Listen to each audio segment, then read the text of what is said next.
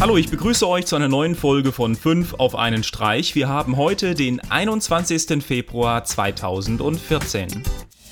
In einer letzten Folge bin ich ja schon einmal auf alternative DNS-Server eingegangen. Heute zeige ich euch zwei Programme, mit denen ihr die optimale Lösung für euch finden könnt. Und zwar zwei Programme, die euer aktuelles DNS-Setup überprüft ein Benchmark erstellt, wie schnell eure Domainadressen in IP-Adressen umgewandelt werden und dann anhand eures Internetstandortes Vorschläge macht, welcher DNS-Server für euch bessere und schnellere Ergebnisse liefern würde. Als erstes habe ich den DNS Benchmark. Das Ganze läuft unter Windows, aber auch unter Linux über Wine. Insgesamt vergleicht das Programm 200 unterschiedliche DNS-Nameserver mit eurem aktuellen Setup. Dann habe ich noch Namebench für euch. Das ist eine Open Source Lösung und läuft unter Mac OS X, Windows und Linux. Auch hier werden wieder unzählige DNS-Server verglichen und am Schluss bekommt ihr eine schöne Liste, welche der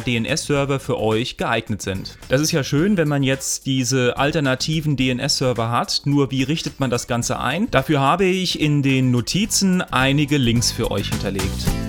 Jetzt dreht sich alles um virtuelle Welten. Technologisch scheint es ja monatlich neue Entwicklungen zu geben. Angefangen mit der Oculus Rift, mit der VR-Brille und dann viele kleine Entwicklungen um diese Brille herum, um den Einstieg in die virtuelle Welt noch überzeugender zu machen. Heute habe ich den Cyberith Virtualizer für euch, eine Konstruktion, mit der ihr euch in den virtuellen Welten setzen könnt und die Möglichkeit habt, euch frei zu bewegen. Auch wenn die Konstruktion sehr interessant ist und neue Möglichkeiten eröffnet, bin ich mir ziemlich sicher, dass man sehr viel Verständnis von Familie und Bekannten braucht. Würdest du dir so eine Konstruktion in dein Zimmer oder ins Wohnzimmer stellen?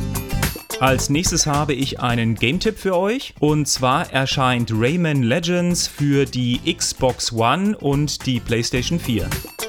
Letzte Woche wurde über Office Online noch spekuliert. Gestern ist es online gegangen. Mit jedem Microsoft-Account ist Word Online, Excel Online, PowerPoint Online und OneNote Online frei nutzbar. Dateien werden direkt auf OneDrive gespeichert und können mit anderen frei geteilt werden. Mal sehen, wie sich die Google Docs-Alternative über die kommenden Wochen schlägt. Der erste Eindruck kann auf jeden Fall schon überzeugen.